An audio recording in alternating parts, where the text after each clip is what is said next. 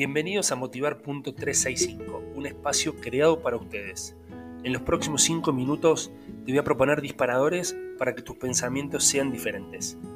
Recuerden que también me pueden encontrar en redes sociales como arroba motivar.365 o arroba jpscoaching. Disfruten de este episodio.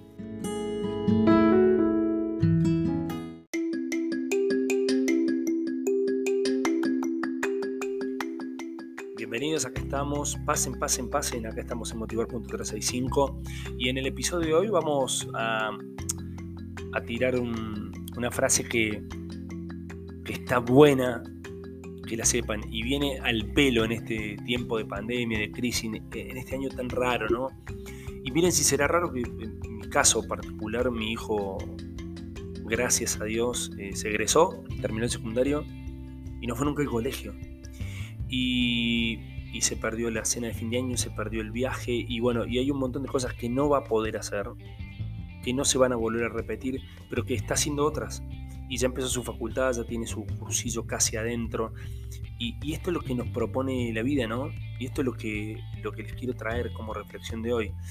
Cuando se cierran algunas puertas, se abre la imaginación, se abre la repentinidad, se abre la espontaneidad, se abre la inventiva de cada uno y tras eso tenemos que ir, tras eso tenemos que meter toda la energía, o sea, tenemos puertas cerradas, tenemos que abrirla y si tenemos una pared hay que romper la pared y hacer la puerta.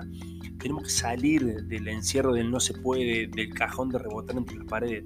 Tenemos que ir por más, tenemos que saber que somos seres pensantes y que lo podemos hacer. Si lo pensamos, lo podemos hacer.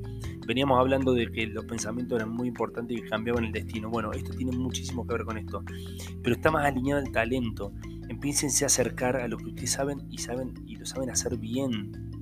Cuando se cierran las oportunidades, no se, no se vayan al otro extremo. Y bueno, ahora me voy a dedicar a ser piloto de avión. Y se nos va a complicar.